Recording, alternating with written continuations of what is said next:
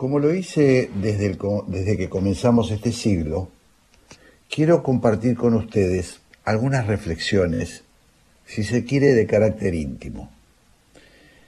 Me encantaría decirles que tengo un puñado de respuestas para afrontar este momento tan dramático que estamos atravesando. Pero si lo hiciera les estaría mintiendo. Y creo que ese es precisamente uno de nuestros mayores problemas. La gente que nos quiere llevar de la mano a los empujones porque cree que ese es el rol de los que poseen una palabra pública. Es un, un pecado bastante usual. Así nos habló esta semana el poder. Me refiero fundamentalmente al presidente de la Nación. Hay una impostura muy frecuente en las personas que suponen que mandar es usar la primera persona del singular. Yo los cuido, a mí con rebeldías no, he dispuesto. Y digo que es una impostura porque lo siento en la piel, es engaño con apariencia de verdad. La impostura es a veces necesaria, sobre todo cuando uno le habla a los chicos o a personas que están fragilizadas. Todos recurrimos a la impostura cuando es imprescindible. Al decirle a un hijo, nada te va a pasar, lo hacemos sabiendo que no podemos garantizar lo que prometemos. Pero también lo hacemos porque está probado que un niño necesita de esas imposturas para afrontar los temores. No le decimos toda la verdad para darle tiempo a crecer y para que pueda en algún momento generar las defensas necesarias para cuidarse por su cuenta. Lo sobreprotegemos. Ahora bien, ¿qué pasa cuando un gobernante trata a la población como si se tratara de niños? El efecto que se produce es exactamente el contrario de lo que supuestamente se busca. Los ciudadanos, las personas adultas, perciben que el que supuestamente manda está en realidad asustado o es un temerario. Entonces lo que se genera es desconfianza.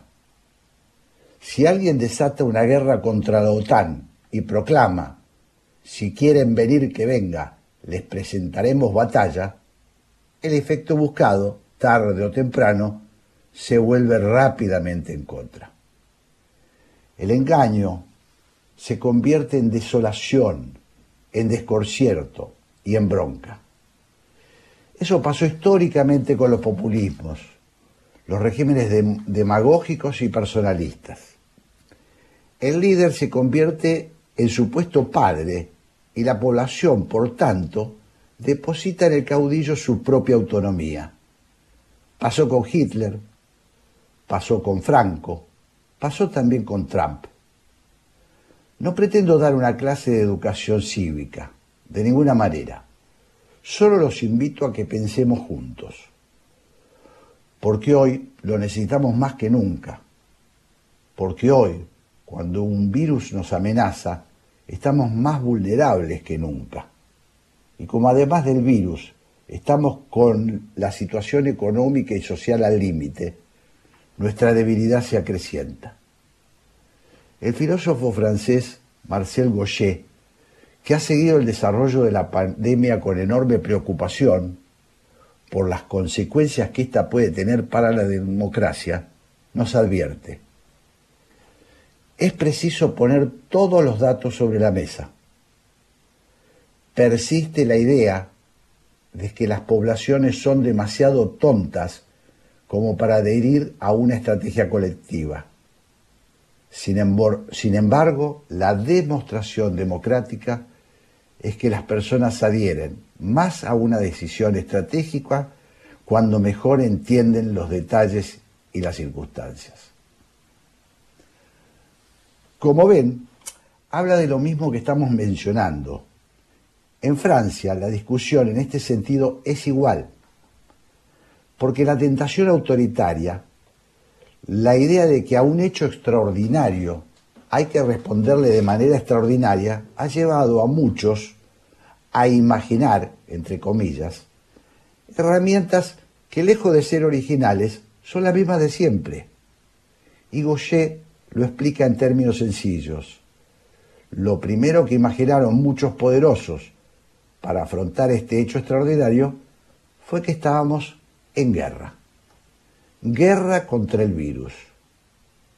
Gaucher se niega a aceptar este concepto. Le parece absurdo y sobre todo muy peligroso. El lenguaje bélico, la idea de que se está ante un enemigo, es la fórmula más antigua de la humanidad. Por lo tanto, cero imaginación, cero talento, más de lo mismo. A los autoritarios, que siempre están listos para encontrar enemigos bélicos, no se les ocurrió mejor fórmula que la tradicional. Restringir la información, restringir libertades, guerra. El soldado no piensa, obedece órdenes, nos enseñaban en el servicio militar. Tiene su lógica para el combate tradicional, pero es un disparate en situaciones como las que estamos enfrentando hoy. No estamos en guerra. El mayor desafío para erradicar un virus lo tiene la ciencia, no la industria armamentista. Y lo que está probado es que la democracia es más eficiente para vencer esos nuevos desafíos, porque apela a la conciencia colectiva, promueve la participación responsable, que la información es imprescindible y sobre todo que la mentira y la primera persona del singular no nos sirven. China desmiente Goye a los que dicen que gracias al autoritarismo resolvió el problema de la pandemia, lejos de solucionar el drama, tardó en afrontarlo.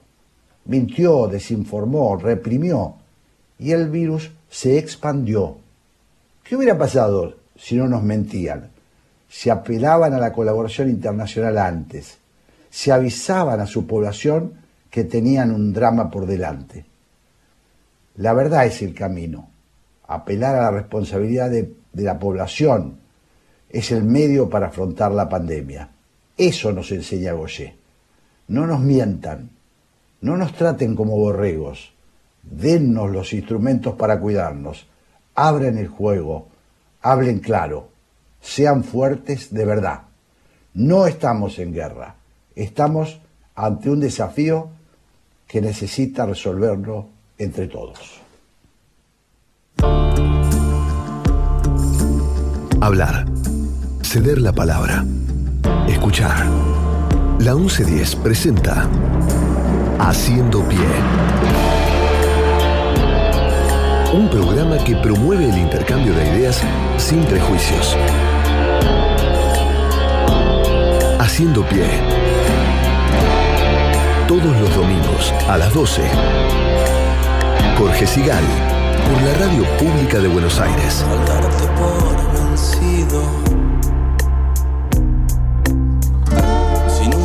Equipo. Operadora Gabriela Garrido. Locutora Patricia Lamperti. Coordinación de aire Andrés Terrible. Producción Gabriela Matera. Producción general nuestra protectora Mechi Laguna coordinación artística, la españolísima Raquel Aparicio. Estamos haciendo pie. Y ahora, si me permiten, les voy a presentar a nuestra conductora, Patricia Lamberti. ¿Cómo estás, Patricia? Hola, Jorge, ¿cómo estás? Buenos días. Buenos días, buen domingo. Igualmente para vos. Bueno, bueno empezamos este juego. Sí, por supuesto, para que se puedan comunicar con nosotros, lo pueden hacer a través del contestador, que es 5371-4638, y si no, a través del Twitter, arroba la 1110, y si no, arroba Jorge Sigal.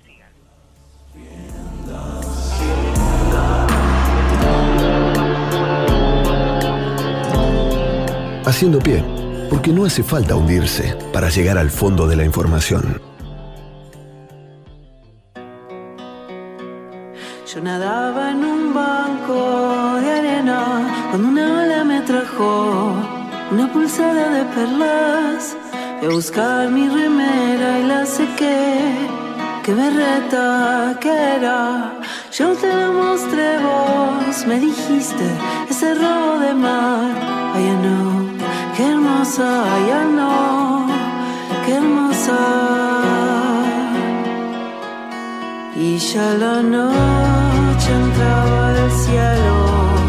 Cuando vimos que era el mar de perlas un tapiz y en sus destellos algo escrito que aún nos hizo lagrimear y otros sonreír.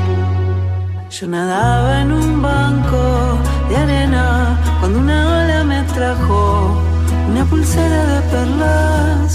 Fui a buscar mi remera y la saqué. Qué berreta que era. Yo te la mostré vos, me dijiste ese robo de mar. Ay, no, qué hermosa, ay, no, qué hermosa.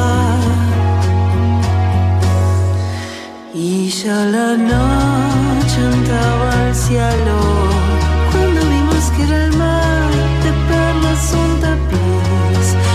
sus destellos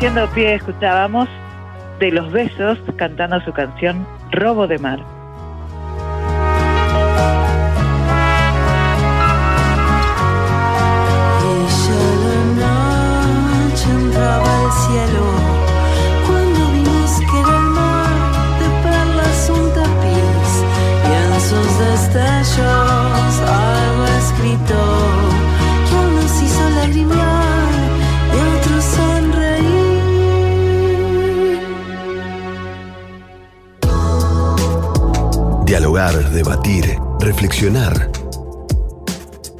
Aceptar, conceder, convivir. Haciendo pie, buscando sentido a las palabras. Con Jorge Sigal.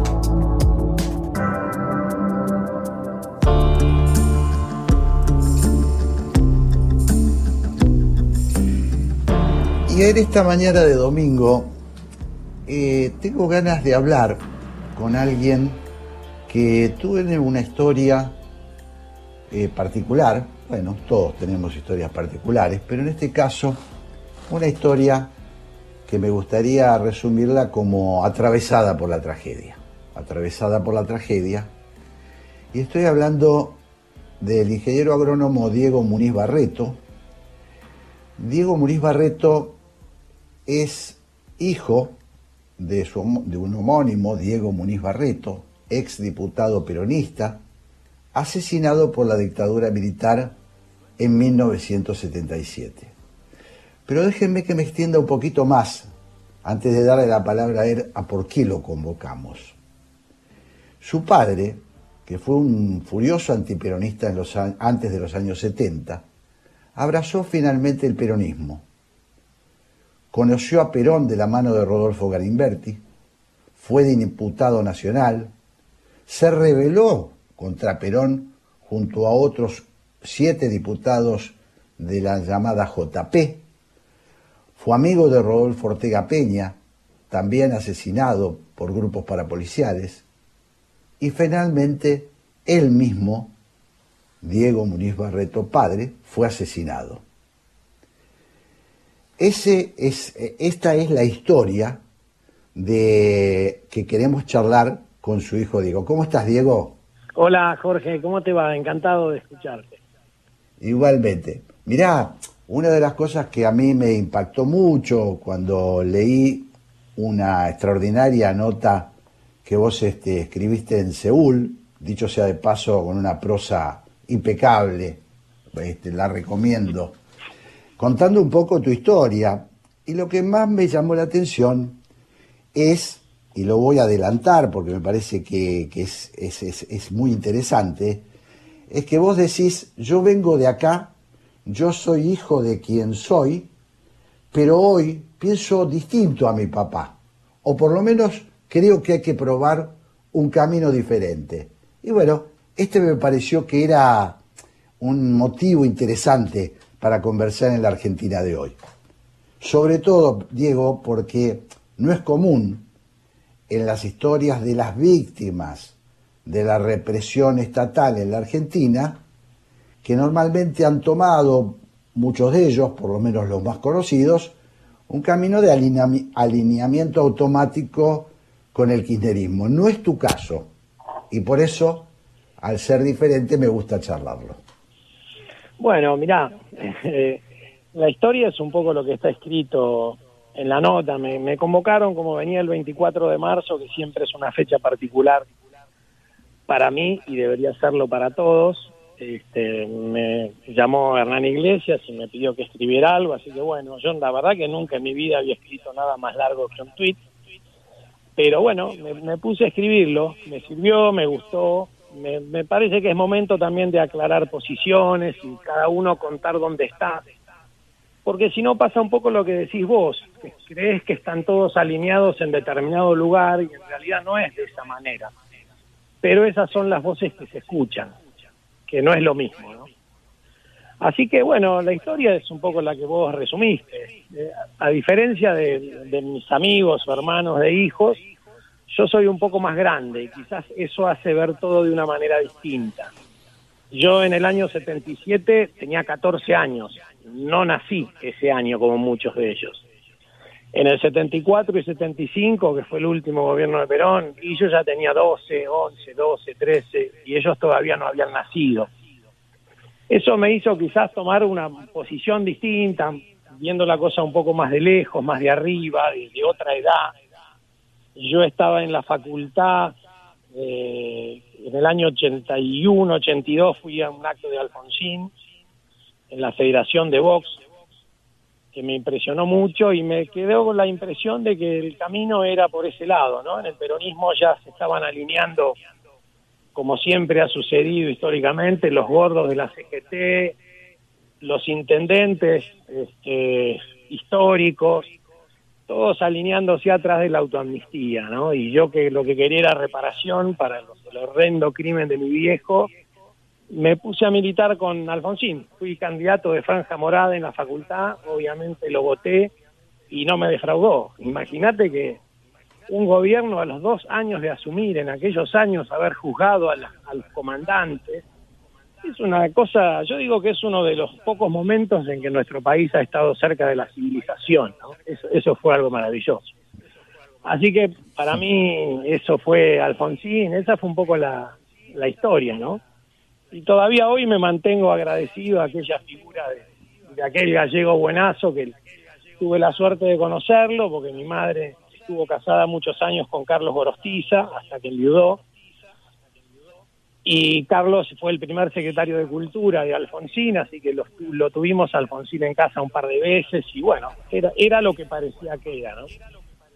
Un tipo sensacional. Y bueno, me he quedado alineado ahí como soy productor agropecuario y también me pasa algo curioso, en realidad que soy este, ajeno a, los dos sectores, si uno quisiera plantearlo de alguna manera, ¿no? Cuando, cuando iba a los juicios por el tema de mi viejo, que nosotros querellamos a Pat y logramos condenarlo, eh, iba con la materia de Apresit y todos la militancia me miraba escandalizada.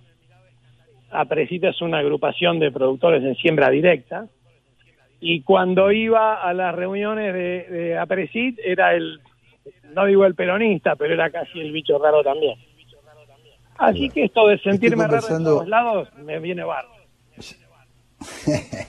Estoy conversando con Diego Muniz Barreto, él es este, ingeniero agrónomo, pero bueno, tiene esta historia particular y además se desmarca un poco.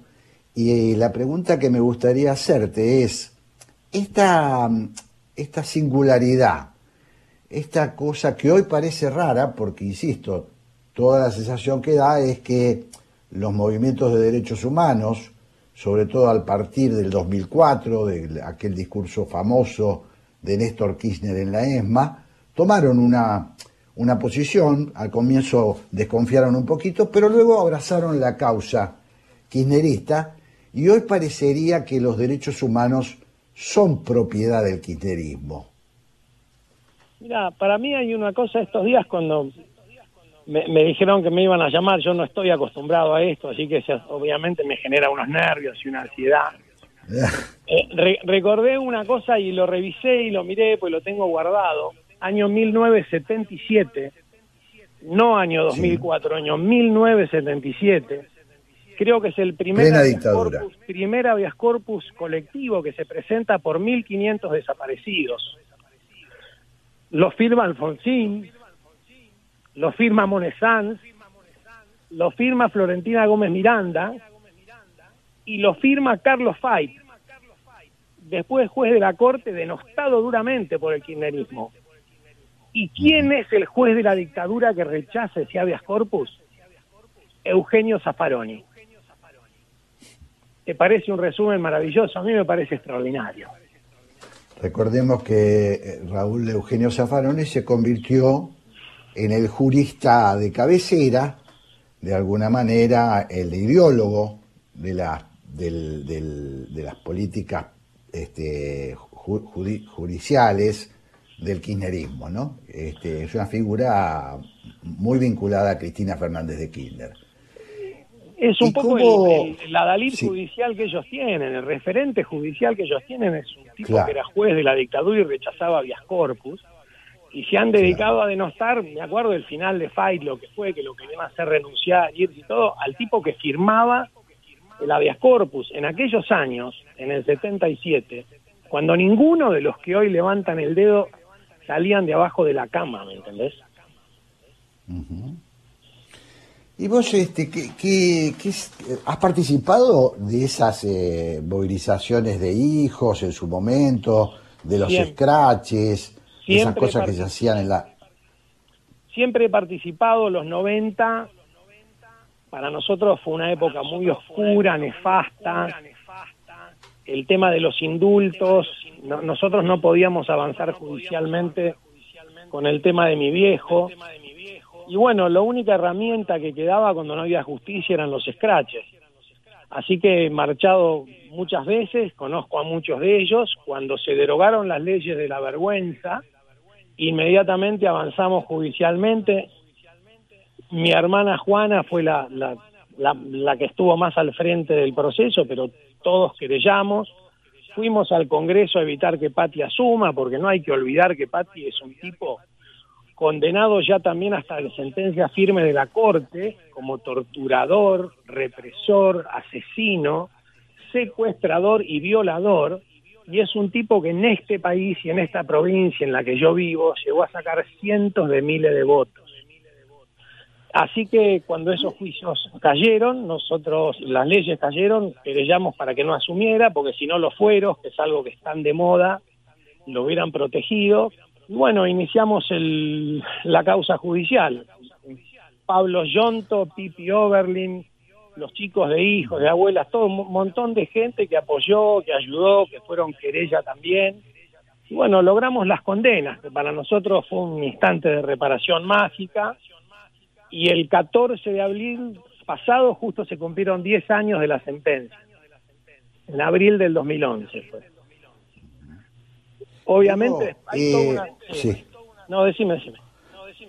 No, eh, estaba pensando que cuando cuando hay, em, cuando uno tiene una, una marca tan fuerte como es en tu caso, porque además tu padre, por lo que estuve leyendo, por tu propia descripción, era una persona no solamente un militante, un militante, digamos, era una persona de apasionada, una persona que, una persona de, de, de fuerte.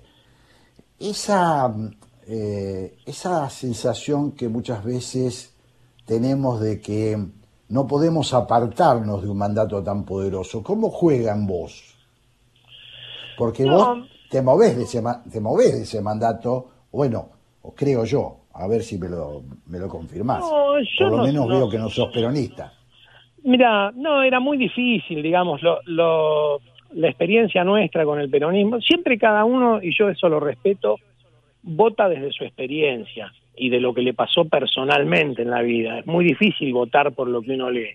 Hay gente que de Alfonsín lo que se acuerda es la inflación y uno no puede culpar a alguien que pasó hambre por no estar preocupado por algo que no le pasó, ¿me entendés? Entonces, cada uno me parece que evalúa desde donde le tocó estar parado. A mí, los dos años, 74 y 75, bueno, a nuestra casa mandó dos bombas el gobierno peronista, vos lo nombraste al pelado Ortega Peña y como él, uno va al monumento a la memoria y hay cientos de nombres de asesinados y desaparecidos. Isabel debería estar presa, porque los crímenes de la AAA fueron declarados de lesa humanidad, por lo cual son imprescriptibles. Sin embargo, Isabel no está presa porque en este país la justicia también depende mucho de, de los momentos y de cómo te llames, ¿no?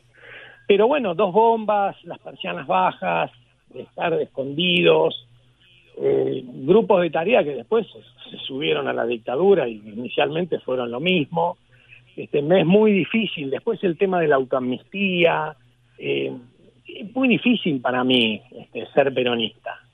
Casi te diría imposible. Me entusiasmó el comienzo de Néstor cuando aparecía, sin, sin haberlo votado, porque también ahora parece que lo votó todo el mundo, un tipo que sacó el 20% de los votos, ¿no? Pero me gustaba la transversalidad. Siempre tengo la idea de que es muy raro en el peronismo el amplio abanico que abarca, que se va acomodando a la realidad y a la conveniencia del momento. Y es como todo lo mismo. Después, cuando tienen que gobernar, les pasa como les está pasando ahora, que unos tironean de un lado, otros tironean del otro, y no se hace nada, ¿no?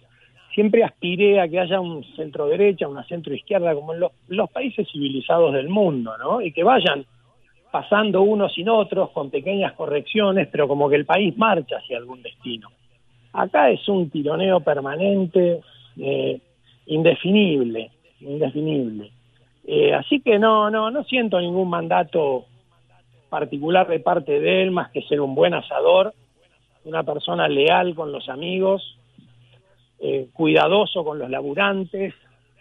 El resto, no, no, no, ese es el mandato que yo siento, ¿viste? Querer a la gente y hacerse querer. Ese es mi mandato, no tengo. Estoy hablando con Diego Muniz Barreto, este, que tiene esta historia particular eh, que engancha mucho con la actualidad argentina.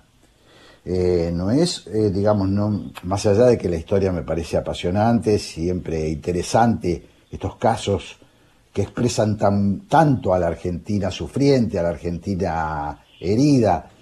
Pero bueno, más allá de esto, lo que me sigue pareciendo interesante es decir, eh, Diego, que vos, por otra parte, has decidido, por ejemplo, apoyar a Juntos por el Cambio. Eh, yo no lo tendría que explicar esto porque no habría por qué explicar eh, las posiciones políticas de acuerdo a la historia familiar o a la historia trágica que uno vivió. Pero en este país parecería que hay que explicarlo, hay que sacar credenciales, hay que decir por qué yo soy distinto a los demás. ¿Es así? Mira, a mí me da la sensación que estamos en una etapa como embrional de- del país y de la cosa política. En Juntos por el Cambio me parece que expresa de alguna manera, también con un arco bastante amplio, que a mí me gustaría que se acote, más pequeño el arco, pero entiendo hoy que está planteada la discusión en otro terreno. Me parece que hoy lo que estamos discutiendo es si vamos a hacer una democracia moderna insertada con la civilización o no lo vamos a hacer. Una vez que logremos eso, y algunos se volcará más para un lado, otro más para el otro. Yo tengo clara una postura más progresista y más de centro izquierda, pero me parece que no es el momento todavía, lamentablemente, de que el país tome esa decisión. Me parece que de integrarse al mundo, que el mundo es civilizado, que la foto es la foto del G20 y no del grupo de Puebla, que la foto es la derogación de la reelección indefinida de intendentes en el Gran Buenos Aires y no los intendentes que tienen 30 años en el cargo. Me parece que, que es como por ahí la modernidad, la búsqueda de la civilización. Ninguno de nosotros se nos ocurriría ir a vivir a los países con los cuales nos estamos alineando. ¿A quién se le va a ocurrir ir a vivir a Venezuela, a Cuba, a, China, a Rusia? A nadie. Entonces, ¿cómo nos alineamos con, algo que es tan extraño? ¿no? Este, Putin acaba de votar leyes prohibiendo los matrimonios igualitarios, o sea, y parece que fuera nuestro principal aliado. Igual hay una cosa ahí, como que nadie le explica desde arriba y desde abajo nadie la interpela. Y otro legado, si vos querés, que yo tengo de mi viejo es interpelar. Sí, muchachos, ¿cómo es esto? La foto es con el G20. Después discutiremos otras cosas, pero inicialmente me parece que lo que estamos definiendo es muy grande son momentos muy límites, por eso yo también me, puse a escribir y de alguna manera este, sentí que no, no era momento de, seguir estando callado y que todo el mundo asuma que yo tengo una determinada posición, sino que es el momento de decirla. Hay que decir las cosas. Entiendo por lo que decís que mm, vos te estás planteando, esta es una etapa de un amplio acuerdo democrático sobre la base del desarrollo económico, es decir, tenemos que desarrollar la Argentina hacia el único lugar razonable que, parece existir en el mundo, que es el capitalismo, y luego, en todo caso, podemos definir nuestras diferencias de otra naturaleza. ¿Es así? Sí, exactamente, exactamente. Si nosotros, o sea, yo lo he escrito un par de veces sobre Formosa. 70% de empleo público y reelección indefinida no es democracia y está a la vista. Eso no es democracia. Entonces, yo veo cómo va subiendo el empleo público, cómo se tiende a derogar la prohibición de las reelecciones indefinidas y me parece que no es hacia ese lugar a donde hay que ir. Hay que ir a otro. Cuando estemos en otro lado, y ahí tomaré una decisión y me iré, eh, correré hacia el lado que tenga que correrme. Hoy me parece que la decisión es previa a esa. ¿Y cómo te parece, Diego, desde tu sentido común, que mm, se puede hacer con esto que, con, el populismo? Porque en realidad hay, de alguna manera, un populismo muy arraigado en la Argentina. ¿Te parece que es posible que ese populismo se inserte en el juego democrático? No, me da la sensación que el populismo es un camino fácil para sumar votos, ¿no? Quizás eh, yo te diría que es un problemita que tiene la, democracia como sistema, este, que el único, lo único que la puede controlar un poco es que no haya reelecciones indefinidas, que no haya reelecciones largas. Es el único control, porque por lo menos eh, va rotando un poco, te obliga a una rotación, aunque sea alguien del mismo lugar, no es la misma persona, y me parece que es un avance. Yo estaba, ayer leí que Raúl Castro, este, renunció finalmente a su cargo, después de 60 años, ¿entendés? 60 años. La gente se raja agarrada a una madera en un mar lleno de tiburones, se cruzan a Miami. Y vos los escuchás hablar a los tipos y te quieren convencer que la gente va nadando de Miami a La Habana. Y es al revés. Cuando se cayó la cortina, la gente cruzó para este lado, no cruzó nadie para allá. Entonces me parece que es tan evidente lo que se ve en el mundo, que es a donde hay que tratar de ir. Y el populismo tiene ese problema. En general, los países como el nuestro, que históricamente es un país con poca población, con mucho territorio, con petróleo, con producciones, con un montón de cosas, llegar y repartir es comprar a la gente. Me parece que este es el primero de los de los populismos que llega si, bien forzaron una devaluación sobre el final de Macri porque les gusta llegar con un tipo de cambio alto que después le permita, que es parte del populismo, atrasarlo al tipo de cambio, este, es el primero que llega de alguna manera fundido, porque indiscutiblemente el gobierno de Macri tuvo muchos errores económicos y muy importantes. Si no, me parece que es imposible perder contra una superbanda. Te tenés que haber equivocado mucho, me parece evidente. Si con todos los errores se perdió por poco, eso te da la pauta de que todavía hay una reserva, de que todavía hay una posibilidad. Ahora, se está yendo mucha gente, se está escapando de acá mucha gente y es toda gente capaz de generar mucho valor. Es como si fuera un retiro voluntario en una empresa. El tipo que se te va es porque encuentra tiene otro laburo mejor, el otro se te queda siempre. Y esto es como un retiro voluntario. Estamos seleccionando al revés. Aclaro de paso para, para nuestros oyentes que Diego Muniz Barreto, cuando relata su historia en Seúl, comienza diciendo que sus dos hijos mayores planean irse del país y que esto le produce un dolor este, muy fuerte. Es así, ¿no? Sí, pero es que es una cosa, yo lo reflexionaba con ellos, el bisabuelo de ellos vino con 13, 14 años de Italia en un barco, muerto de hambre, huyendo de la nada. ¿Y quién iba a pensar que hoy lo, lo, lo más valioso que tienen mis dos hijos es la posibilidad de tener aquella nacionalidad que les dejó su bisabuelo y poderse volver a la civilización? Es una locura con todo lo que tienen, con las posibilidades que tienen y que han tenido. Los dos están recibidos, son universitarios, son profesionales y están abriendo esa puerta, ¿viste? Me parece desesperante a mí. Bueno, te agradezco mucho, Diego Muniz Barreto. eh, me conmovió mucho tu historia, eh, no porque no conozca muchas similares, sino porque cada historia tiene su particularidad. Y en este caso me interesa mucho el tema de la particularidad. Eh, hice centro en la particularidad porque todos somos diferentes, todos somos singulares. Y eso me parece que es una de las cosas que la sociedad tiene que comprender. No seguimos un lineamiento eh, determinado por dogmas, por, por principios que parecen sagrados, porque eso nos ha llevado en otros tiempos a tragedias en la Argentina. Y tu padre fue partícipe de esa tragedia. Sí, claro. Somos absolutamente todos diferentes y viva la diferencia. Es, en la diferencia, es en la manera de lograr la convivencia de la diferencia donde está el progreso.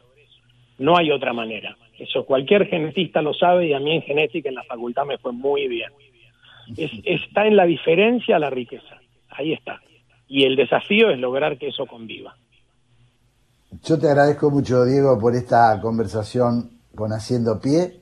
Espero que, que los oyentes lo hayan eh, aprovechado como, como lo aprovecho yo. ¿eh? Te, te agradezco Te mando- muchísimo el te mando un gran abrazo. Un abrazo muy grande para vos. Muchísimas gracias. Gracias, Diego. Chao.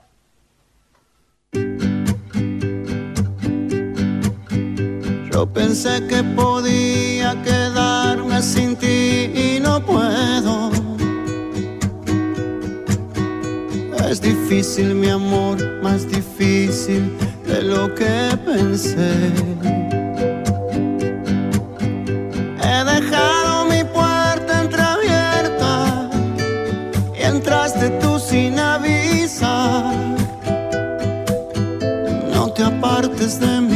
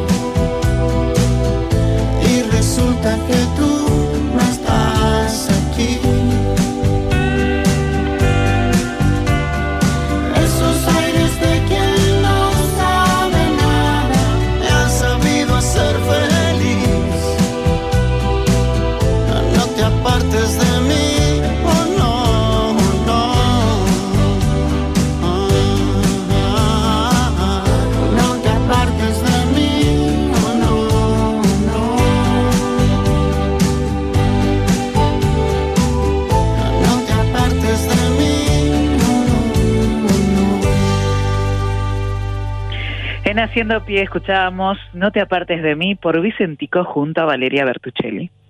Haciendo pie, buceando en el océano infinito de las ideas. Hola, soy Silvana Mato y junto a un grupo de periodistas hacemos cosas que pasan aquí en la 1110, en la radio pública de la ciudad de Buenos Aires, de lunes a viernes, de 12 a 14, este programa que habla de la ciudad y sus vecinos. Existe más de una manera de dar vida. 6.000 argentinos esperan. 40 millones. Podemos ayudarlos. Todos podemos dar vida. Comunicate al 0800-555-4628 www.incucay.gov.ar Es un mensaje del Ministerio de Salud, Presidencia de la Nación. Una situación epidemiológica que requiere mantener todos los cuidados. El COVID sigue entre nosotros y resulta fundamental el compromiso de cada uno con el cumplimiento de los protocolos. Es de vital importancia que nos sigamos cuidando como hasta ahora.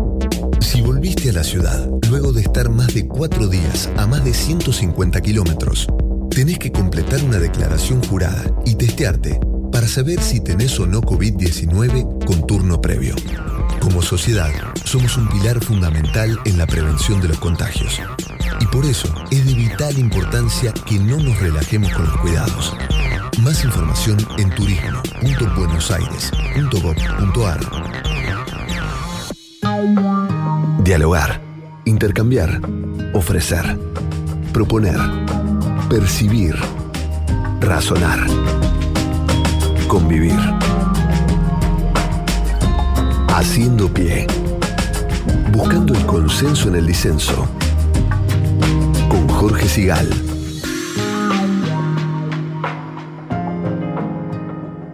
Me he identificado como feminista muchos años. En la actualidad la palabra se interpreta en tantas maneras conflictivas, muchas de ellas ignorantes u hostiles, que raramente la uso. Si una feminista es alguien que piensa que el género es en gran medida una construcción social y que nada justifica el dominio social de un género sobre otro, entonces soy feminista. En la voz de Pablo Sigal acabamos de escuchar un fragmento de Úrsula Le Guin. Ella es escritora, era escritora, murió en el año 2018, vivió desde el 2019. Y nosotros, como venimos haciendo, como ya estamos haciéndolo costumbre, utilizamos alguna de estas ideas para presentar eh, a, otra entre- a otra entrevistada, en este caso, eh, que se llama Mercedes Funes. Ella es periodista, editora, fue una de las organizadoras de la primera concentración del movimiento Ni Una Menos en el año 2015. Es autora del libro Feminista en Falta, conversaciones, relatos y preguntas de una revolución en marcha. Actualmente escribe en Infobae y bueno, también es una tuitera bastante, este, bastante profunda y persistente. Eh, su, su tweet es arroba Mercedes Funes. Y bueno, con ella me gustaría charlar. Hola Mercedes, ¿cómo estás? Hola Jorge, ¿qué tal? Un placer. Gracias por la invitación. Al contrario, este, nos gusta, nos gusta conversar con gente, como decíamos antes, que muchas veces toma eh, el camino central, pero de vez en cuando le gusta tomar la banquina. Y entonces me pareció que ese es tu perfil. Eh, y me gustaría empezar preguntándote qué es ser una mala feminista, como vos lo, lo llamás en tu libro. Bueno, es, es hacerse algunas preguntas, digamos, abrazar un poco la contradicción, eh, que, que, es lo, lo que hacía de alguna manera eh, Le Guin, digo, que, finalmente era una feminista, digo, ella, ella eso, lo, es- esa cita que, que acabamos de escuchar, la dice en 2012, que es antes de las grandes movilizaciones que hubo, bueno, Semana Menos fue en 2015, después la Women's March, todo lo que hubo como en, todo el mundo, digamos, todo lo, que hizo que el, feminismo se volviera mainstream, ¿no? de alguna manera y que y que hace que hoy miles de, de, chicas hay una generación completa que se identifica sin problemas con el con el feminismo no como nuestras madres de repente que, que tenían ahí un tema y decían bueno no yo yo soy femenina no soy feminista eh, pero digo Úrsula Lewin fue sin dudas un un, referente y lo sigue siendo para, para feministas en todo el mundo. Pero digo, ser una mala feminista en todo caso es hacernos preguntas y, y, y, no querer entrar de nuevo en un corset, ¿no? Porque, porque si de repente eh, esta, esta, esta nueva eh, ola significa que, que volvamos a, a estar eh, uniformadas eh, ya no desde, desde la bajada de línea del, machismo o del patriarcado, eh, pero, pero sí eh, desde lo que supone ser una feminista correcta, bueno, ahí volvemos a tener un problema. Entonces es eso, simplemente plantearnos que, que, no hay una sola manera de serlo en todo caso. Estoy, estoy conversando con Mercedes Funes, ella es, es periodista, escritora, eh, y es feminista. Eh, y me gustaría, siguiendo esto, este, esta lógica que vos le das a, la conversación, Mercedes, eh, no dar por sobreentendido nada. Uno tiene la sensación, te voy a dar mi sensación, que el feminismo, o la parte del feminismo que por momento nos choca, es cuando se convierte en una, en una especie de coraza de fanáticos, cuando me parece una cruzada y no este, una reivindicación. Eh, eh, ¿Me lo, me lo explicás o, o, me contradecís si hace falta, por supuesto? Bueno, a ver, hay, hay razones. Yo eh, hablé mucho con, con feministas de muchas generaciones y en un punto entendés hay razones para que nos hayamos fanatizado también. Entonces son muchos años de, silencio, de, tolerar, de, de, de mujeres, bueno, la propia Úrsula decía, yo, yo soy un hombre, nací antes de que se inventaran las mujeres.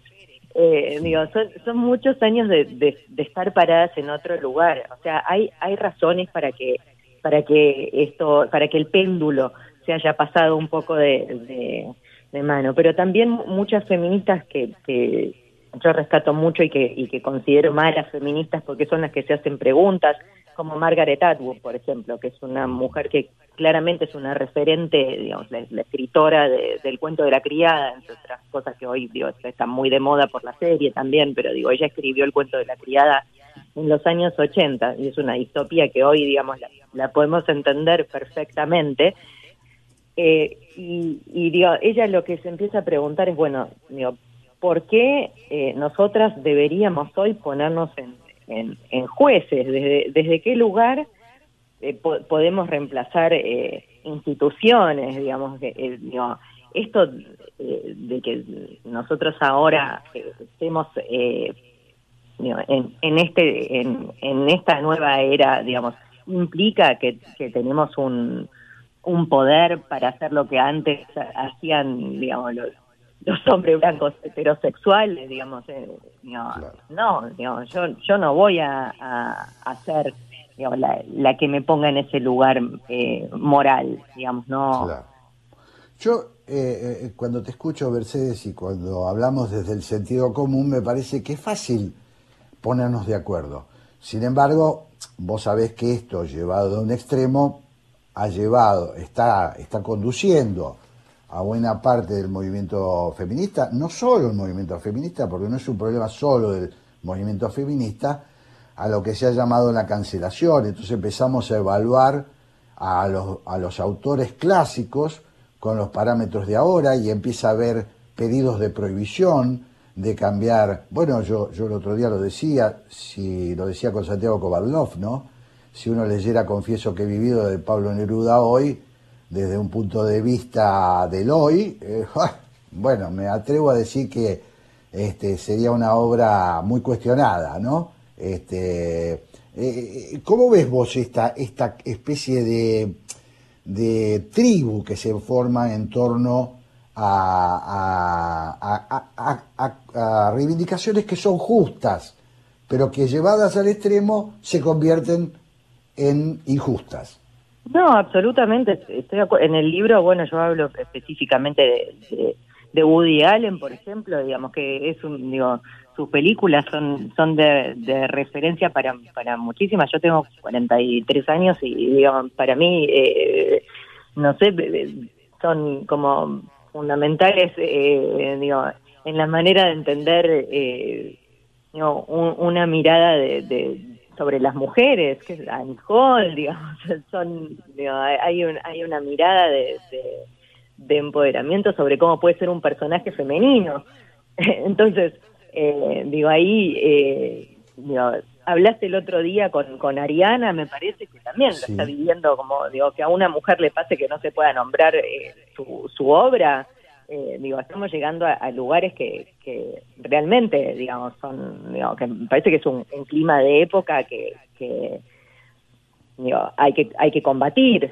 Eh, Sí. digo, que claramente, claramente me parece que, que estamos en, en, en un lugar que, digo, pero obviamente yo no, digo, ahí el problema es entender que todo el feminismo es eso, por eso no, digo, yo no hablo de un feminismo, sino que creo que hay muchos feminismos y que esto de que se haya vuelto masivo nos da como la posibilidad de entender que, que eh, la- eh, hay, hay tantos como, como mujeres, no puede haber una bajada de línea sobre cómo entenderlo. Digo, feminista es también que el jefe de gobierno porteño se haya planteado el otro día con quién van a estar nuestros hijos el lunes, eh, cuando no puedan ir al colegio. Digo, no, no, no es feminista que nada, o, o exclusivamente que, que el, que el Banco Central haga comunicados con la E. Claro, claro. Ahí hay que plantearse digo, qué, qué es la perspectiva de género. Claro, claro. Da, da la impresión que, como suele pasar con todas las eh, causas justas, también cuando se convierten en cierta moda, eh, empiezan a frivolizarse, ¿o no? Sí, claro. Bueno, de, de nuevo, para mí ese es un tema. Por eso digo, en- eh, hablo mucho de- de- del tema de, de abrazar la contradicción, porque lo de frivolizarse, bueno, es suma y resta en un punto, ¿no? Porque digo, si no se hubiera frivolizado, quizá no tendría esta masividad. Si, si Marcelo Tinelli no hubiera sido el primero que levantó en su programa el cartel de Ni Una Menos, quizá la convocatoria no hubiera sido tan enorme.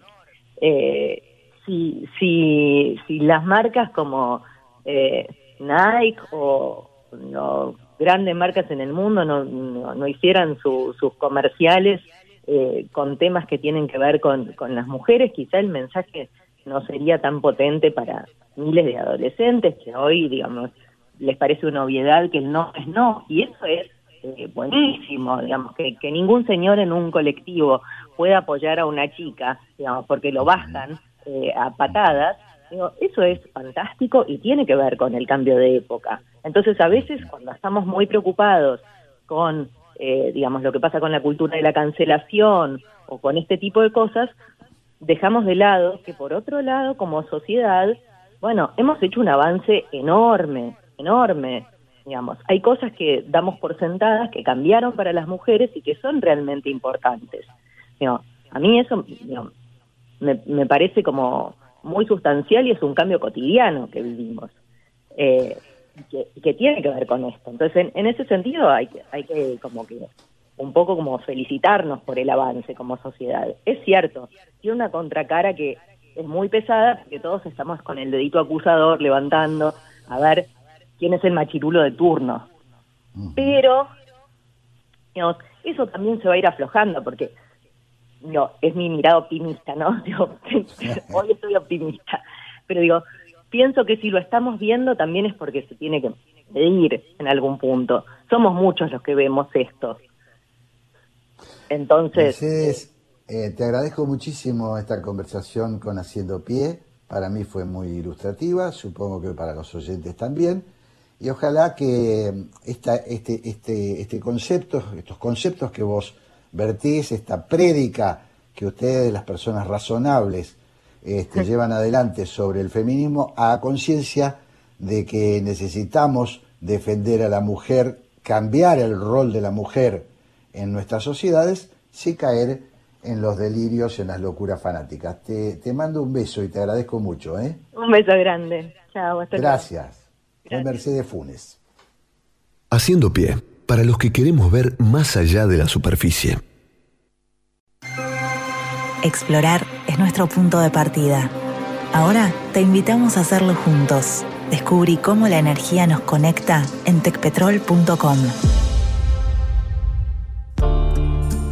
Jorge Sigal y Santiago Kovadlov. Dos ensayistas, dos amigos de la vida. 60 minutos y todos los temas del mundo para conversar. Café La República. El placer de una charla de domingo. Bermud, política, filosofía, poesía y lo que venga. Café La República. Un lugar para encontrarse.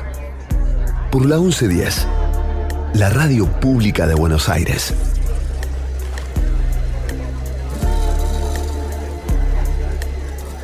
Buenas tardes, mi querido. Tarde, ma- mediodía, no sé cómo llamarlo. Este, ¿Cómo estás, mi querido amigo Hola, Santiago ¿Qué Cobaldo? haces, Jorge? ¿Cómo estás? Mirá, muy bien, te sorprenderá verme tan cargado de, de bibliografía. Vos sabés que cuando entré al café me detuvo uno de los mozos y me dice, señor, acá no se puede vender nada. Digo, yo no vengo a vender, vengo a compartir con el señor Sigal algunas cositas que están escritas acá. Ah, bueno, Vamos bueno, tener paz. que correr un poquito la picada para Me- que el señor sí, te- despliegue esta biblioteca ambulante que ha traído. Vos sabés que sí, traje, traje algunas cosas que a medida que las leía pensaba, esto yo con Jorge lo tengo que charlar, esto lo tengo que charlar. Y, y como también venía escuchándote, cuando te oí decir en el diálogo con Diego Muniz Barreto que acaso deberíamos encaminarnos o empecemos a estar en una etapa de un amplio acuerdo democrático y que esa es la prioridad, me felicité de haber traído algunas ideas que provienen de distintos autores y me gustaría conocer tu opinión. ¿Vos te acordás que el sábado 10 de abril se publicó en el suplemento de Ideas de la Nación un reportaje a Fernando Enrique Cardoso? Claro. Claro. Bueno, lo hizo este muchacho Marcelo Silva de Souza, que es periodista brasileño, y al entrevistarlo eh, plantea algo el expresidente brasileño y, y realmente uno de los grandes intelectuales de ese país, plantea Un- un- esto. Un estadista, ¿no? Sí, Eh, sí. Una de esas personas que uno dice con seguridad, un estadista. Ahí está, tenés toda la razón. Podemos nombrar tres, ¿no? Lagos en Chile, Julio María Sanguinetti en Uruguay y Fernando Enrique Cardoso en el Brasil. Así es. Eh, inquietante es el hecho de que siendo hombres ya de edad avanzada, eh, no podamos empezar a vislumbrar a una generación intermedia que pudiera darle continuidad a ese pensamiento. Pero cuando uno los escucha, descubre su juventud. Vos sabés que Fernando Enrique está escribiendo un libro sobre el auge de los autoritarismos. Y en ese reportaje del que te hablo, a ver qué pensás de esto, dice, mi propósito es un intento de pensar cómo articular nuestras democracias para ponerlas a salvo del avance de los populismos. ¿Vos cómo entendés la idea de articular nuestras democracias? Bueno, prime- pr- primera cuestión es que entiendo que Fernando Enrique de Cardoso dice populismo no es democracia. Eso es el- la, primera, la primera reflexión que me produce. Y, y la segunda, eh, me parece que dice, tenemos que unir a- al resto eh, contra eso que, bueno, ha pasado a ser una especie, llamémoslo con viejas categorías, enemigo principal, Santiago. Buena pregunta, ¿no? Eh, porque hay una disyuntiva, y hemos insistido en esto en los cafés anteriores, acerca de que eh, en las elecciones venideras de término medio no vamos a, a tener que elegir con el confort propio de quien habita o se encuentra con adversarios dentro de un mismo sistema político, sino que todo indicaría que al encaminarnos hacia una disyuntiva entre sistemas, posiblemente eh, la alternativa es drástica y es o triunfa la democracia o la perdemos. Eh, te hago, te- eh, voy a hacer una pregunta que este, es quizás retórica, pero que bueno, me parece que nos la tenemos que hacer.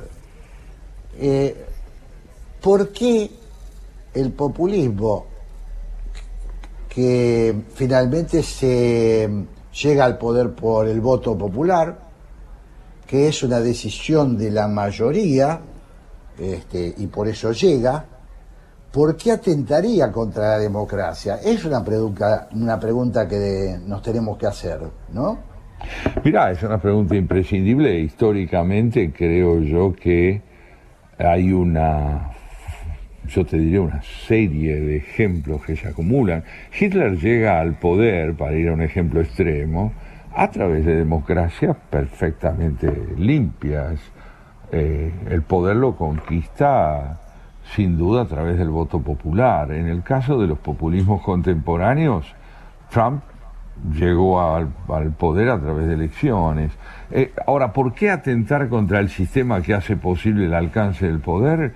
Yo tengo la impresión porque que, que la respuesta está en este hecho. Las democracias republicanas no garantizan la perpetuidad en el poder que el populismo necesita para afianzarse autocráticamente. Claro. Claro, yo creo con vos, ¿no? Coincido plenamente, Santiago, que este, nosotros eh, tenemos un sistema que es el sistema democrático, donde el voto, es decir, la convalidación del poder a través del voto, es una un componente de los fundamentales que tiene la democracia, pero no es el único. No es. No es el único. Por ejemplo, si se votara un sistema eh, presidencialista y, an- y- y- y se anularan los otros dos poderes del Estado, estaríamos en un, no estaríamos en un régimen democrático, estaríamos en un régimen autocrático, que creo que es hacia lo que tiende el populismo. Sí, sí, es una jibarización progresiva de los tres poderes en función de un ejecutivo, de un poder ejecutivo que finalmente termina identificado con el poder gobernante, precisamente por obra de ese reduccionismo feroz que sufren las instituciones de la República, y ese partido gobernante con un líder único. Vos sabés que eh, Fernando Enríquez, en, el, en este reportaje del que te hablo, él manifiesta cierta, cierto escepticismo hacia los partidos políticos, ¿no? Si bien reconoce que sin ellos no puede haber sistema democrático, él dice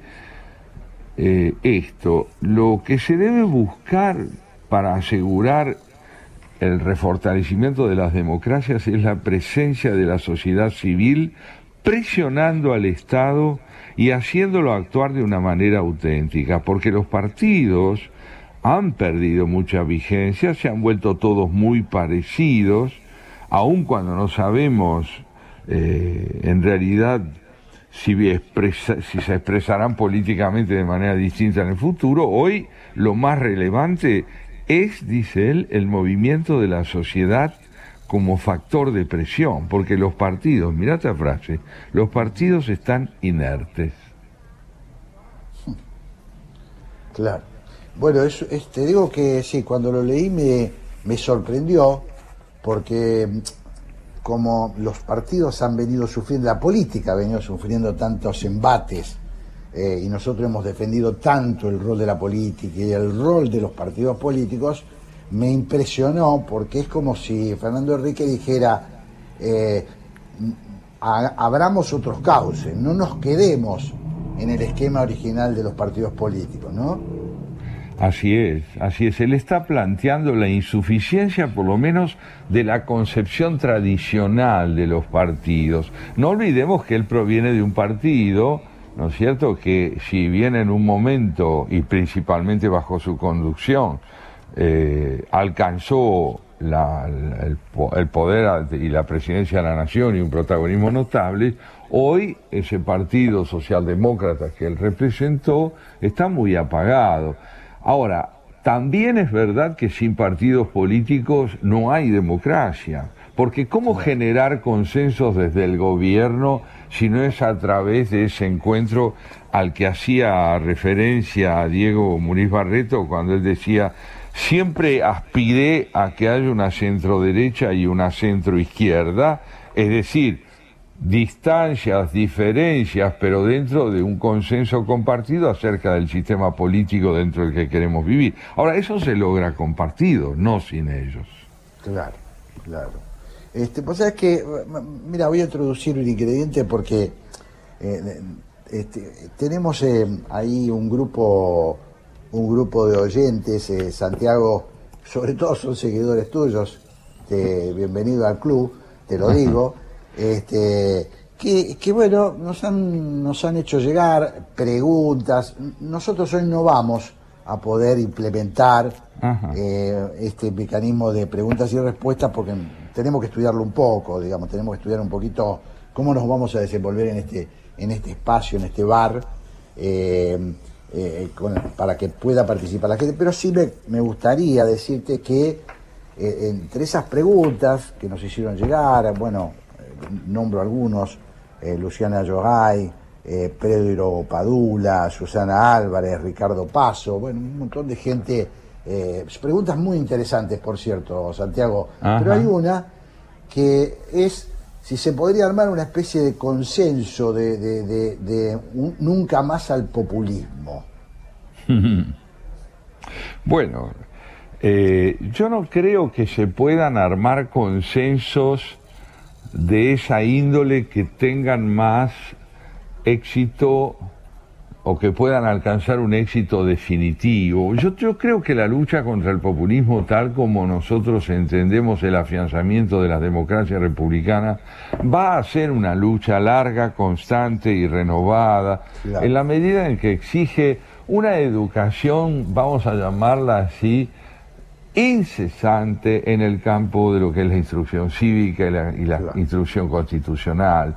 No, no, el nunca más, tal como fue formulado en su momento conmovedoramente por Estracera, ¿a qué nos invitaba? A, a luchar para que los esquemas dictatoriales y autoritarios desaparecieran del país. Pero ¿qué es lo que hemos advertido?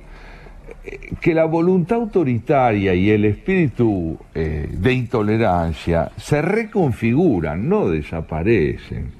Se reconfiguran. Entonces está bien, hoy no tendremos terrorismo de Estado desde el punto de vista en que lo conocimos hace algunas décadas atrás, pero la voluntad de silenciar al adversario me parece que es un ingrediente constante del escenario político contra el que hay que estar decidido a luchar con una persistencia indeclinable asentada en la convicción de que no se trata tanto de presumir que se lo derrota de una buena vez, sino de que se lo sabe combatir constantemente. Claro, además me parece, Santiago, que tiene esta formulación del nunca más, que se presta a confusiones, porque mm, eh, primero es un, un poco presuntuosa, ¿no? Es un poco, eh, un poco intimidante. Una cosa es, como bien lo explicaste vos, ¿no?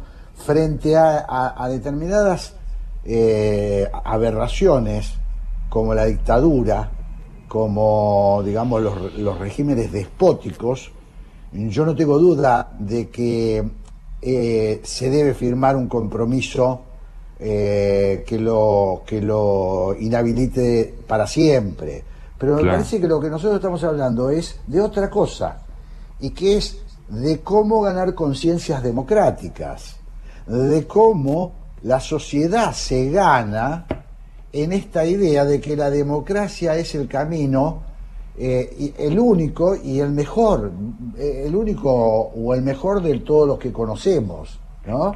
Eh, es un poquito lo que yo trataba de, de explicar al comienzo del programa, ¿no?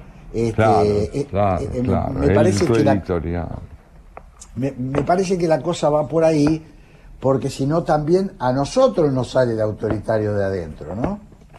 Yo, yo entiendo que estás estableciendo una diferencia muy importante y que hay que subrayarla.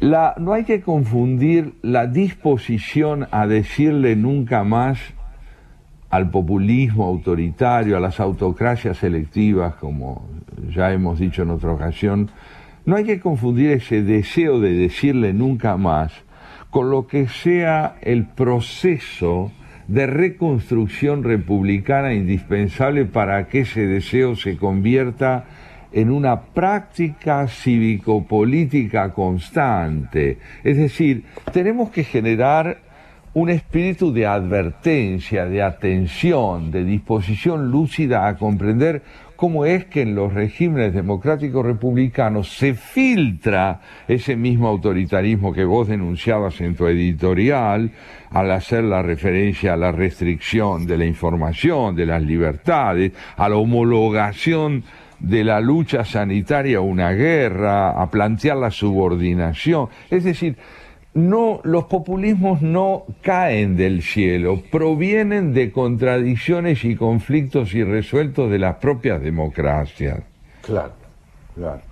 Claro que es cierto que mm, y, y- y sigo siempre en esta en esta tónica de bueno de tratar entre los dos de ir eh, de ir eh, a- eh, a- este, resolviendo bueno por lo menos encontrándole la punta a estas a estos interrogantes no Santiago pero es cierto que es muy complejo como también plantea una, una oyente, es muy complejo cuando el populismo se encarama en el poder, porque entre otras cosas no tiene vocación de diálogo, es decir, no reconoce al otro como adversario, sino como enemigo. Es el concepto básico del populismo, ¿no? El otro no es un otro, sino un enemigo a aplastar. Por eso insistíamos nosotros en la idea de que no estamos en términos de porvenir inmediato ante elecciones que permiten creer que quienes van a disputarse el protagonismo legislativo son figuras que comparten la idea de la interlocución y del reconocimiento del otro. No estamos, no, no. Aquí otra vez las instituciones pueden ser, y, los votos y el, régimen electoral puede ser utilizado para burlar la convivencia o para afirmarla. Y es muy importante entender que a esto no se lo derrota solamente con una elección. Es indispensable la elección, pero fundamentalmente el lugar que la educación tiene que ocupar en el afianzamiento del ideal de la convivencia es decisivo. Yo, vos sabés que entre, entre los libros que traje, entre paréntesis, vos viste que pasaron 10 minutos sin que me renueves el vermú. Oh, perdón. Diez perdón, es que sí, minutos. estoy muy O sea, entretenido con la conversación. y pero- no, yo no, Pero va otra mejor- vuelta, va otra vuelta a mi cargo. Ah, por favor, mira, eh, entre los libros que traje está este que tiene un título tremendo, Cómo mueren las democracias, de Levitsky y Ziblatt, y te leo una frasecita para ver cómo la encaras. Dice, las coaliciones de ideologías afines son importantes para combatir el populismo, pero no bastan para defender las democracias. Las coaliciones más eficaces son aquellas que congregan a grupos con concepciones distintas, incluso discordantes, sobre muchos asuntos. No se construyen entre amigos, sino incluso entre adversarios. Así, una coalición efectiva en defensa de la democracia probablemente requeriría que gente proveniente de distintos sectores que no comparten tal vez ideas religiosas o ideas que tengan que ver con el modo en que debe desarrollarse la actividad productiva, sí coincidan en que el régimen democrático es indispensable aún para desarrollar, desarrollar esas disidencias. Mirá, me parece apasionante, parece escrito para la Argentina.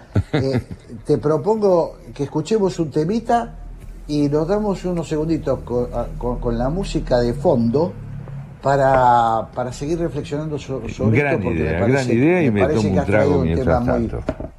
muy fuerte. Vamos a un tema, Santiago. Lo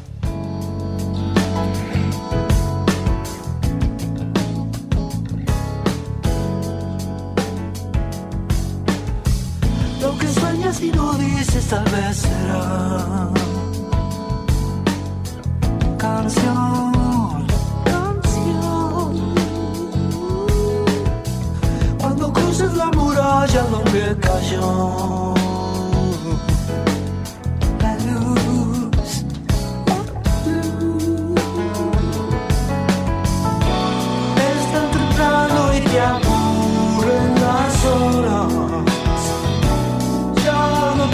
a la distancia que te aparta, te aleja de tus sueños otra vez. Ya no mires atrás.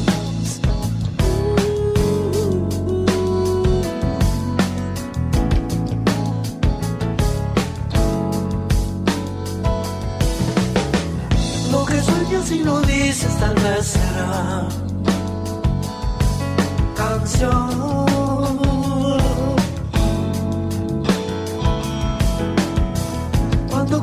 Barrera donde cayó la luz. Es tan temprano y te aburren las horas. Ya no temas a la distancia que te aparta, te aleja de tus sueños otra vez. Pues ya no mires atrás. Mires atrás, nena.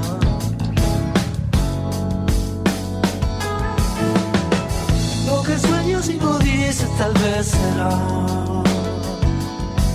canción, canción.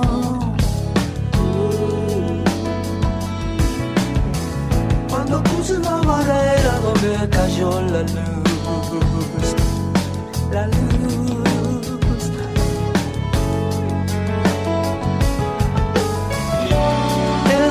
Y ya te aburren las horas. Ya no temas a la distancia que te aparta, distancia que te aparta, te aleja de tus sueños, te aleja de tus sueños otra. Pues yo no mires atrás. Pues yo no mires atrás.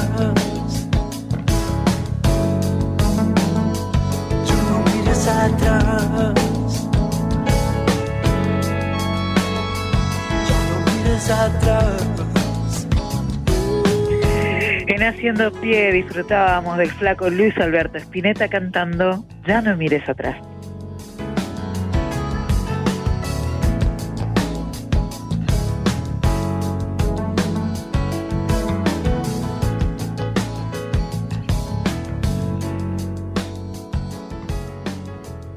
Jorge Sigal y Santiago Kovadlov en la 1110. Hola, ¿qué tal? ¿Cómo están? Mi nombre es Gustavo Noriga, conduzco Preferiría no hacerlo de lunes a jueves de 22 a 24 acá en la 1110. Es un programa que hace una exaltación de lo inútil. Se llama Preferiría no hacerlo porque no queremos hacer la agenda de todos los días, entonces hablamos de libros, cine, música, conversamos, hablamos de cosas intrascendentes, la exaltación de lo inútil.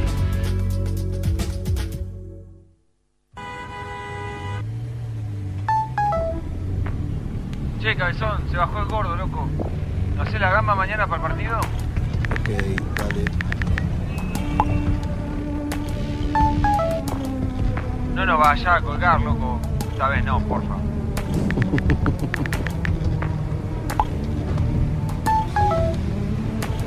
Amor, el bebé está despierto, esperándote. ¿En cuánto llegas?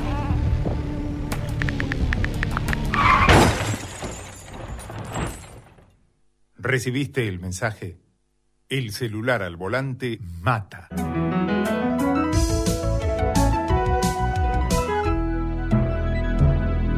Luchemos por la vida. Café La República. La hora de la tertulia entre amigos en Haciendo Pie. Con Jorge Sigal y Santiago Kubalov.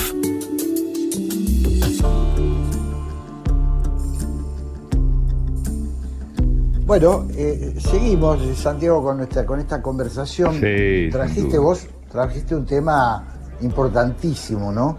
Que es, este, bueno, el sacrificar por momentos, entiendo yo, algunas cuestiones, incluso algunas reivindicaciones que un sector pueda tener en pos de eh, hacerle frente a un enemigo, un enemigo que nos amenaza. ¿Es eso más o menos lo que vos- Es esencialmente eso. Vos sabés que Levitsky y Seblit dicen justamente eso, eso aplicado a Estados Unidos, pero como vos recordabas, trasladable por la índole de la lucha que se debe dar para llevar adelante el afianzamiento republicano, dice esto, esto no implica esta convergencia de quienes deben renunciar a intereses sectoriales momentáneamente en función de un, objetivo común, dice esto no implica en ningún caso abandonar las causas que defendemos, sino pasar por alto temporalmente discrepancias con el fin de encontrar un terreno moral común. Podemos estar en desacuerdo con nuestros vecinos en el tema del aborto, pero coincidir con ellos en el de la sanidad. Podemos no estar de acuerdo con la postura de otro vecino con respecto a la inmigración, pero convenir con él en la necesidad de aumentar el salario mínimo y así va dando una serie de ejemplos acerca de lo que podríamos nosotros considerar lo ineludible, en la medida en que se trate de afianzar un sistema político que le abra posibilidad a la discrepancia en lugar de anularla. Qué, qué interesante, ¿no? Otra vez vuelvo a, un poquito para atrás y recuerdo lo que decía eh, Diego Muniz Barreto, ¿no? Decía, Ajá. yo, yo, eh, a hoy, hoy, hoy, yo tengo prioridades. Es la democracia, este, la democracia como, como sistema, y en el caso de él decía, eh, de una vez por todas, el desarrollo económico. Lo demás, las diferencias que pueda tener con, con la coalición que, que yo apoyo, eh, en el caso de él, ¿no? Este, lo iremos viendo. Después se, después se verá, ¿no? Me parece que se ajusta fenómeno a esta, a este, a sí. esta propuesta, ¿no? Lo decís muy bien. Mira, Levinsky y Ziblatt subrayan en lo que te leí, es- este, en ese pedacito, un concepto que me conmovió. Dice, llevar adelante todo esto con el fin de encontrar un terreno moral común. Claro, un terreno claro. moral común. Es decir, que el terreno moral no es subsidiario ni está en la periferia de este proyecto. Porque, ¿qué vamos a entender por moral? A ver, ¿cómo caracterizarías vos lo moralmente indispensable? Qué debate, ¿no? Ah, Este, qué tema, otro trago. Claro, porque, porque es un debate, Santiago, que mm, al que no estamos acostumbrados, eh, que es eh, poner en el centro el tema de los valores, ¿no? Eso es decir, cuando él dice eh, eh, eh, la moral por delante, el acuerdo moral, me parece que, bueno, es un tema que, por lo menos en Argentina, uno diría, pongámonos de acuerdo con el plan económico, pongámonos de acuerdo, eh, no sé, con... No, no, él dice, ellos dicen un acuerdo moral, entiendo, Eso es. entien- Tal cual. El fin de, a fin de encontrar un terreno moral común.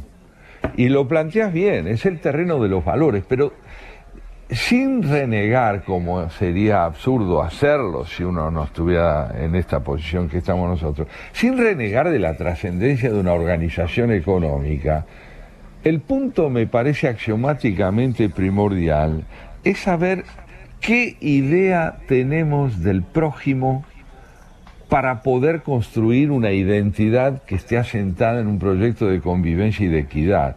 Porque si la idea que tenemos del prójimo es la de que debe ser un subordinado a una doctrina, un subordinado a la hegemonía de un liderazgo personalista, es evidente que la única posibilidad de organizar una comunidad no es moral, porque la moral tiene que ver justamente con lo que vos planteás, valores compartidos donde la igualdad de derechos y deberes es realmente fundamental y central. Me parece, me parece un, un desafío enorme y por Hmm. momentos, bueno, me pregunto si estamos en condiciones Eh. de, de dar pasos en esta dirección, ¿no? Me lo planteo en función de lo viciado que está el panorama, el panorama mm, público argentino, lo viciado que está el poder en la Argentina, lo viciado, digamos, cómo se ha incorporado la mentira, la falsedad, eh, bueno, la inmoralidad, hemos visto hace no mucho un ejemplo tremendo eh, con respecto a las vacunas VIP. Eh, Ahí Y está. esto, y esto tiene un peso eh, enorme en- en- para poder despejar el territorio. ¿no? Me parece que ahí, hay algo hay algo muy profundo, Santiago. Está señalando una dificultad que no podemos subestimar. No podemos ser meramente voluntaristas y decir todo va a cambiar, todo va a ir mejor. No, no, no confundamos lo necesario con lo que es espontáneamente posible. Yo tengo también algo que recordarte en relación a lo que planteaba Fernando Enrique Cardoso, que me parece muy interesante, que cuando el periodista le dice, bueno, pero si los partidos tradicionales solo nos llevan a disyuntivas como las que en Brasil podrían significar mañana la confrontación Lula-Bolsonaro, que no representan en verdad sino propuestas estériles para la construcción de una democracia republicana, dice, ¿y de dónde saldrían figuras que reúnan los atributos de liderazgo capaces de darle sustento a esta, esta convergencia moral de la que hablamos? Y vos sabés, él dice esto, yo tengo la impresión, dice Cardoso, de que el periodismo le va a seguir dando la palabra a personas. Y esas personas tienen que ser capaces de encarnar un sentimiento más amplio que el de estos dos candidatos. Un sentimiento progresista que tome en cuenta a toda la población. Y el periodismo, al ceder la palabra, dice Fernando Enrique, puede permitir que irrumpan voces inéditas nacidas de la conciencia de que el, el porvenir que nos amenaza es el pasado. Claro. Yo, yo, yo creo, sin embargo, Santiago, eh, tengo una pequeña duda, A ver. que es que me parece que eso eh, tiene mucho que ver con la situación específica del Brasil, donde la tradición de los partidos políticos es una tradición muy diferente a la Argentina, ¿no? Es decir, la- la- los partidos políticos son muy distintos en Brasil, bueno, esto vos los conocés mejor que yo, Eh, son muy diferentes. En la Argentina eh, yo creo que tenemos una, mm, bueno, eh, voy a relativizar esto porque creo que en el 2001 estalló una bomba de fragmentación que, que fue muy golpeó mucho la tradición de los partidos sí. pero sin embargo me parece que hay eh, hay mucha eh, todavía tradición de partidos y bueno voy a dar un ejemplo el partido radical en un medio de la pandemia hizo una interna es una cosa este, rarísima y participaron eh, ciento de miles, ciento y pico de mil personas, ¿no? Es decir, Así gente es. que en la pandemia fue a votar para elegir un parroquiano que dirija el- la circunscripción, ¿no? No para candidato a diputado nacional. No sé, vos lo, pensás que por ahí hay matices? Mira, yo tengo una convicción básica y es que nosotros necesitamos partidos políticos y la posibilidad de que puedan resurgir a veces de sus propias cenizas, la está probando el radicalismo. La está probando el radicalismo, que ha hecho una serie de gestiones gubernamentales, por no hablar de lo que recién mencionaba sobre las elecciones, ha hecho una serie de gestiones que prueban que hay voces, hay voces, no solamente en el radicalismo, las hay sin duda en todo el espectro de Juntos por Sí, el claro. Cambio, y necesitamos que haya partidos. Por otro lado, te voy a decir que tenés mucha razón, porque, por ejemplo, el, el, el, el varguismo en Brasil, el movimiento de Sí, sí. Getúlio Vargas, no prosperó a la larga. Después de él no hubo una descendencia que pudiéramos considerar representativa de sus ideales políticos o de la fuerza política estricta que él representó. Acá sí, acá el peronismo, con sus transfiguraciones y, met- y metamorfosis más que evidentes, terminó siendo por lo menos una enunciación que se pretende representativa de un pasado. Así que en Claro. ese sentido creo que tenés Sí, mucha razón. Sí, yo ahí el, el riesgo que advierto, y, y me parece que no es una particularidad este, argentina ni brasileña, sino que está transcurriendo en el mundo, es que mm, la- la- la- la- el desgaste de los partidos políticos por causas eh, muchas veces, eh, eh, bueno, por responsabilidad de la dirección de las dirigencias políticas, lo que te puede producir es que te salgan outsider, eh, tipos caudillos.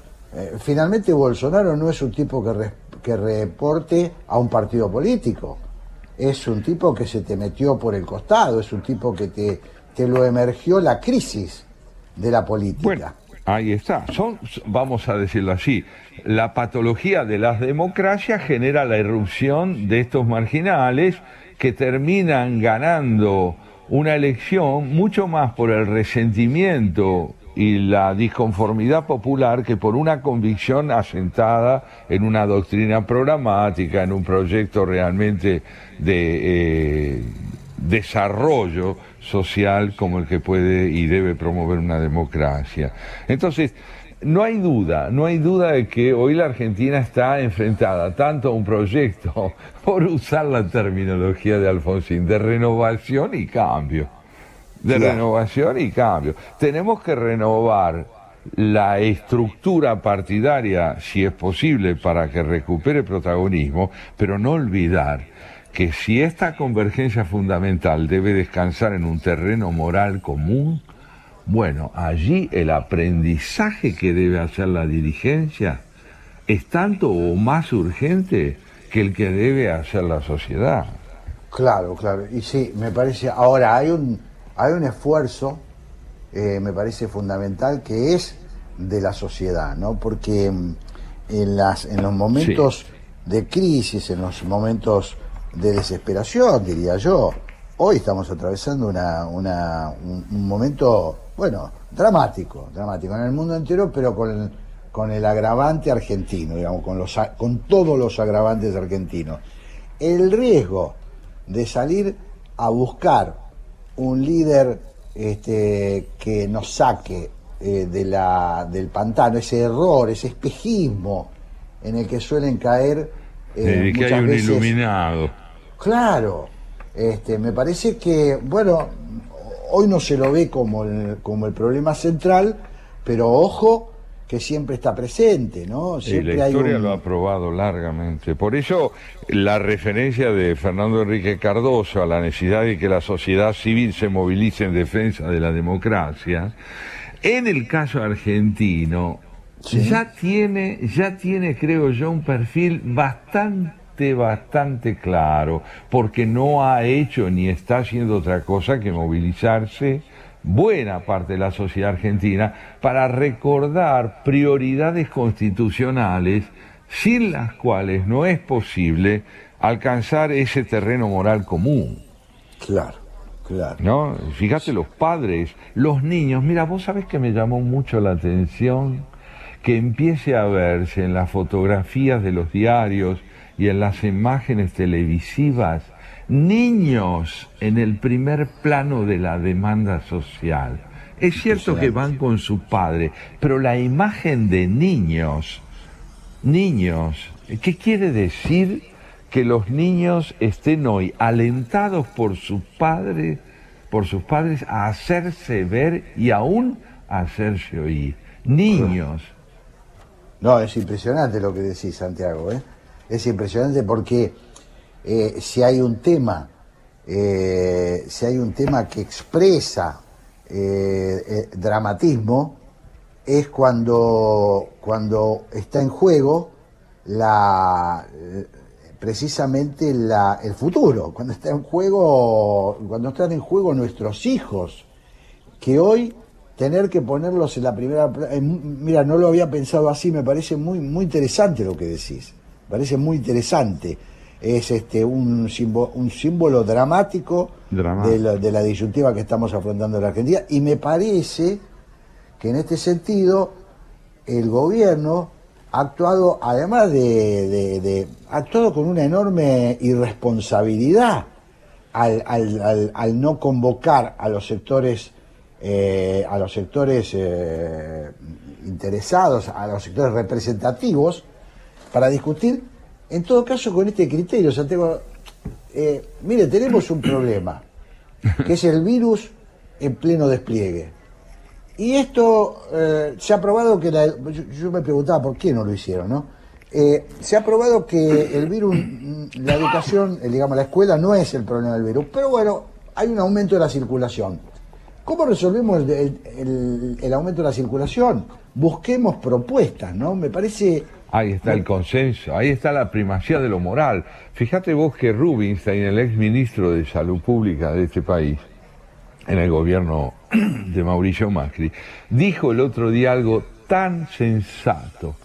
Convocar con criterio pluralista al debate de la búsqueda de soluciones es abrir un coro de voces provenientes de distintos campos indispensables porque, dijo, los virólogos ven parcialmente el problema, por más idóneos que sean en lo suyo.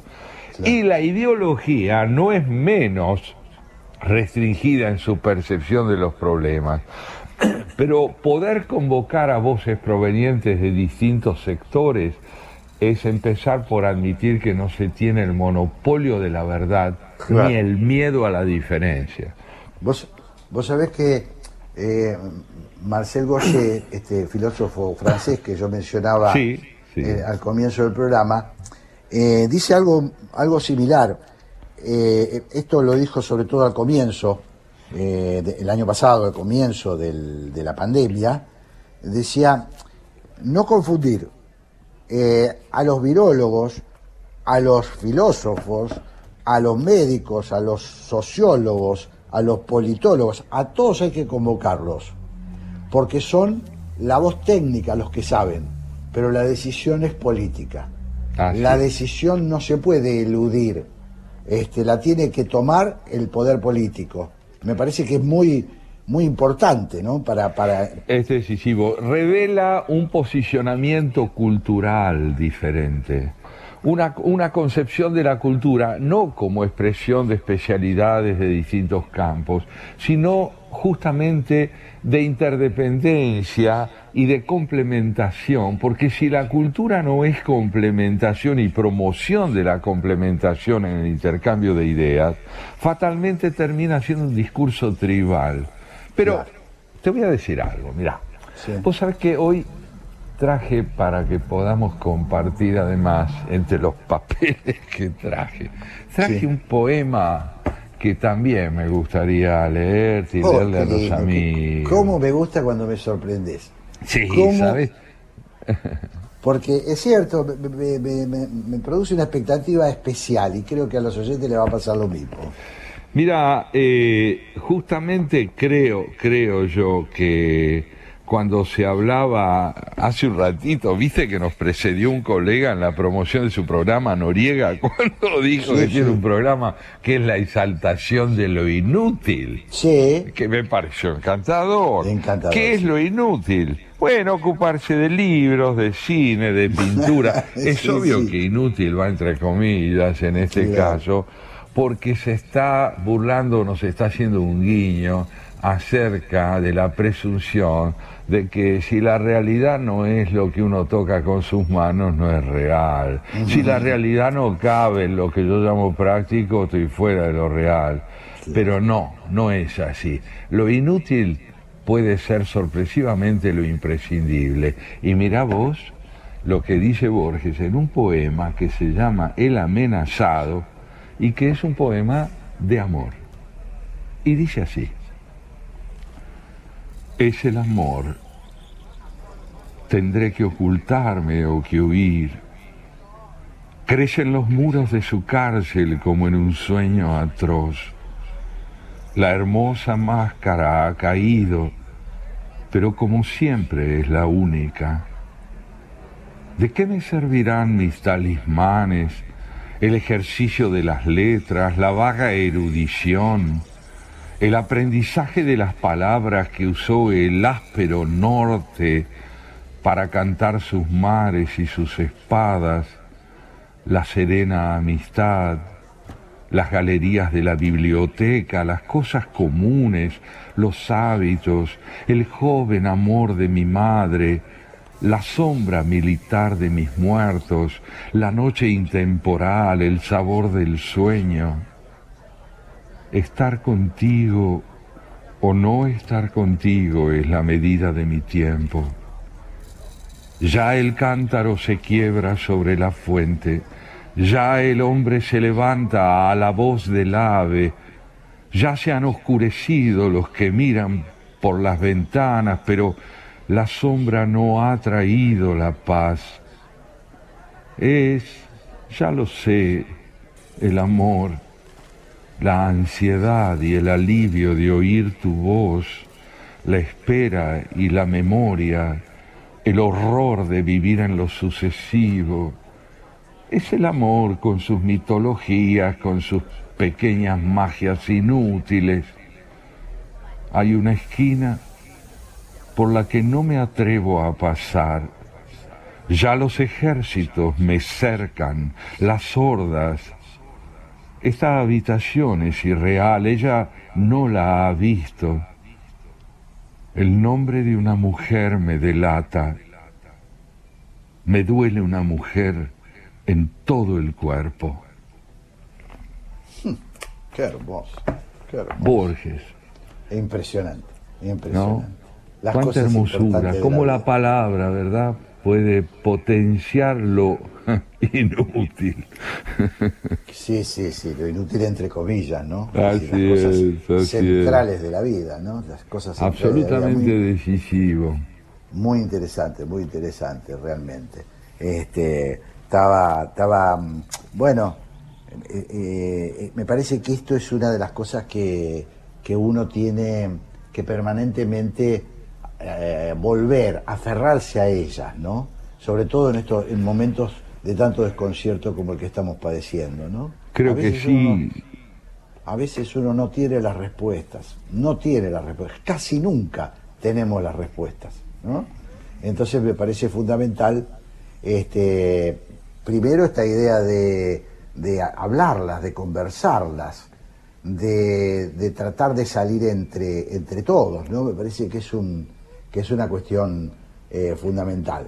Eh, vamos, eh, si te parece, vamos a un temita, Santiago, y, y ya nos tenemos que despedir. Hoy no tenemos pase con, Hoy con no la amiga tenemos Graciela. pase con la amiga Graciela, ¿por qué? Bueno, no sé, supongo que se ha tomado, se ha tomado un día que se lo merece. Así que o, este, vamos, vamos, vamos a, Pe- a un a tema un musical, tema. pero antes, antes, antes un segundo para decirte algo muy vinculado a lo que estabas planteando, a este aferrarse. Y lo que quiero decir es esto. La poesía es mucho más que un género literario. Es una mirada que lanzamos sobre las cosas para volver a descubrirlas, para poder darles la bienvenida mediante el asombro y la emoción de un encuentro límpido, donde la costumbre ha sido derrotada, donde el prejuicio no tiene la palabra y donde el estremecimiento de saber que vivimos toma la palabra para que podamos agradecer el hecho de estar vivos. Qué lindo lo decís. Vamos al tema.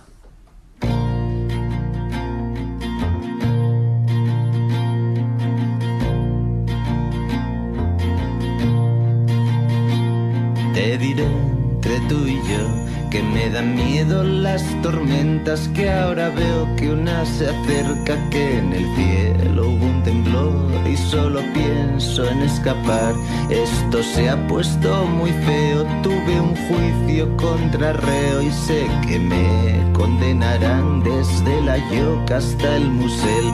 Te busqué y no te encontraba y cuando nos vimos las caras me buscabas tú también y ahora que sigues aquí, como no vas a cansarte si de miércoles a martes ya estoy harto yo de mí? Me decías lo que media entre tú y tu soledad es un trecho que no puedo abarcar. Yo le preguntaba al cielo sin disimular el miedo, ¿cómo voy a vivir cuando te canses de mí? Cuando te canses de mí. En Haciendo Pie, escuchaba, haciendo pie, perdón, escuchábamos Nacho Vegas haciendo Cuando te canses de mí. Haciendo pie. Palabras que sostienen. Ideas para sujetarse. Domingos a las 12 en la 1110. Hola, ¿qué tal? ¿Cómo están? Soy Gustavo Mura, conductor de La Otra Mirada. Analizamos un tema desde distintas perspectivas. La otra mirada. Domingos, 15 horas. Por la 1110. En estos días de aislamiento social es importante cuidarnos entre todas y todos. Si vos o alguien que conoces sufre violencia de género, llámanos al 144 las 24 horas los 365 días del año. Estamos para ayudarte. Cuidarte es cuidarnos. Buenos Aires Ciudad. En el 2021 seguimos viviendo una situación epidemiológica que requiere mantener todos los cuidados. El COVID sigue entre nosotros y resulta fundamental el compromiso de cada uno con el cumplimiento de los protocolos. Es de vital importancia que nos sigamos cuidando como hasta ahora. Usa el tapabocas en todo momento, cubriendo nariz y boca. Lávate las manos regularmente y usa alcohol en gel. Si te reunís, que sea en espacios abiertos. Mantengamos la distancia de 2 metros entre las personas. En zonas gastronómicas, no olvides hacer uso del alcohol en gel y no compartir vasos ni cubiertos. Como sociedad, somos un pilar fundamental en la prevención de los contagios. Y por eso es de vital importancia que no nos relajemos con los cuidados. Más información en www.buenosaires.gov.ar barra coronavirus. Dialogar, argumentar, definir, compartir, contrastar, atender, convivir. Haciendo pie, buscando la armonía de la disparidad, con Jorge Sigal.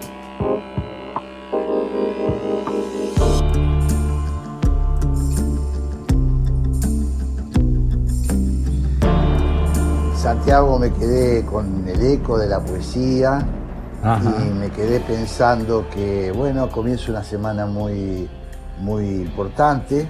Vamos a ver mañana qué sucede con todas estas, eh, todos estos movimientos que hay en torno a defender la, la continuidad de las clases. Tenemos, en fin, desafíos muy grandes eh, para los próximos días, ¿no? Muy grandes y decisivos, muy grandes porque además una vez más se pone en juego, ¿no?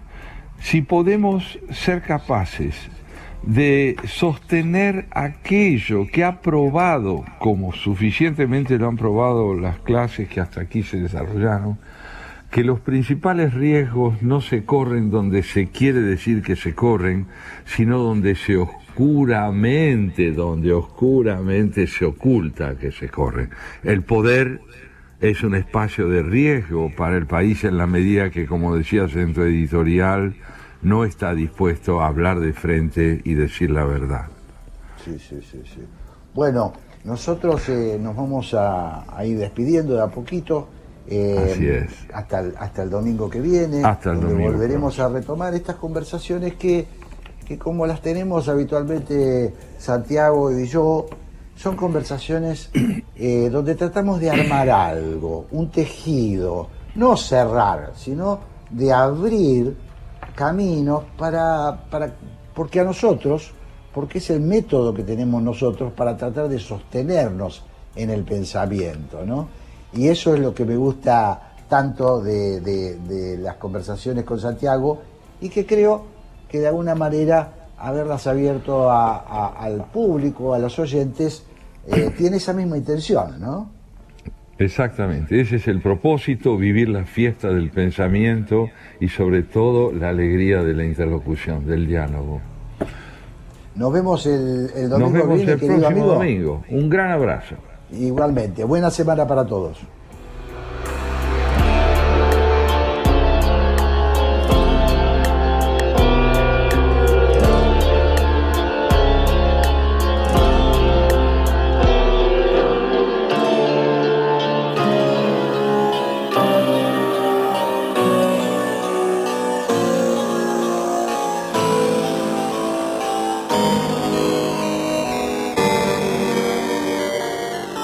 Haciendo pie, domingos a las 12, en la 1110. Detrás de toda gran ciudad hay una gran radio. La 1110, Buenos Aires, en la radio.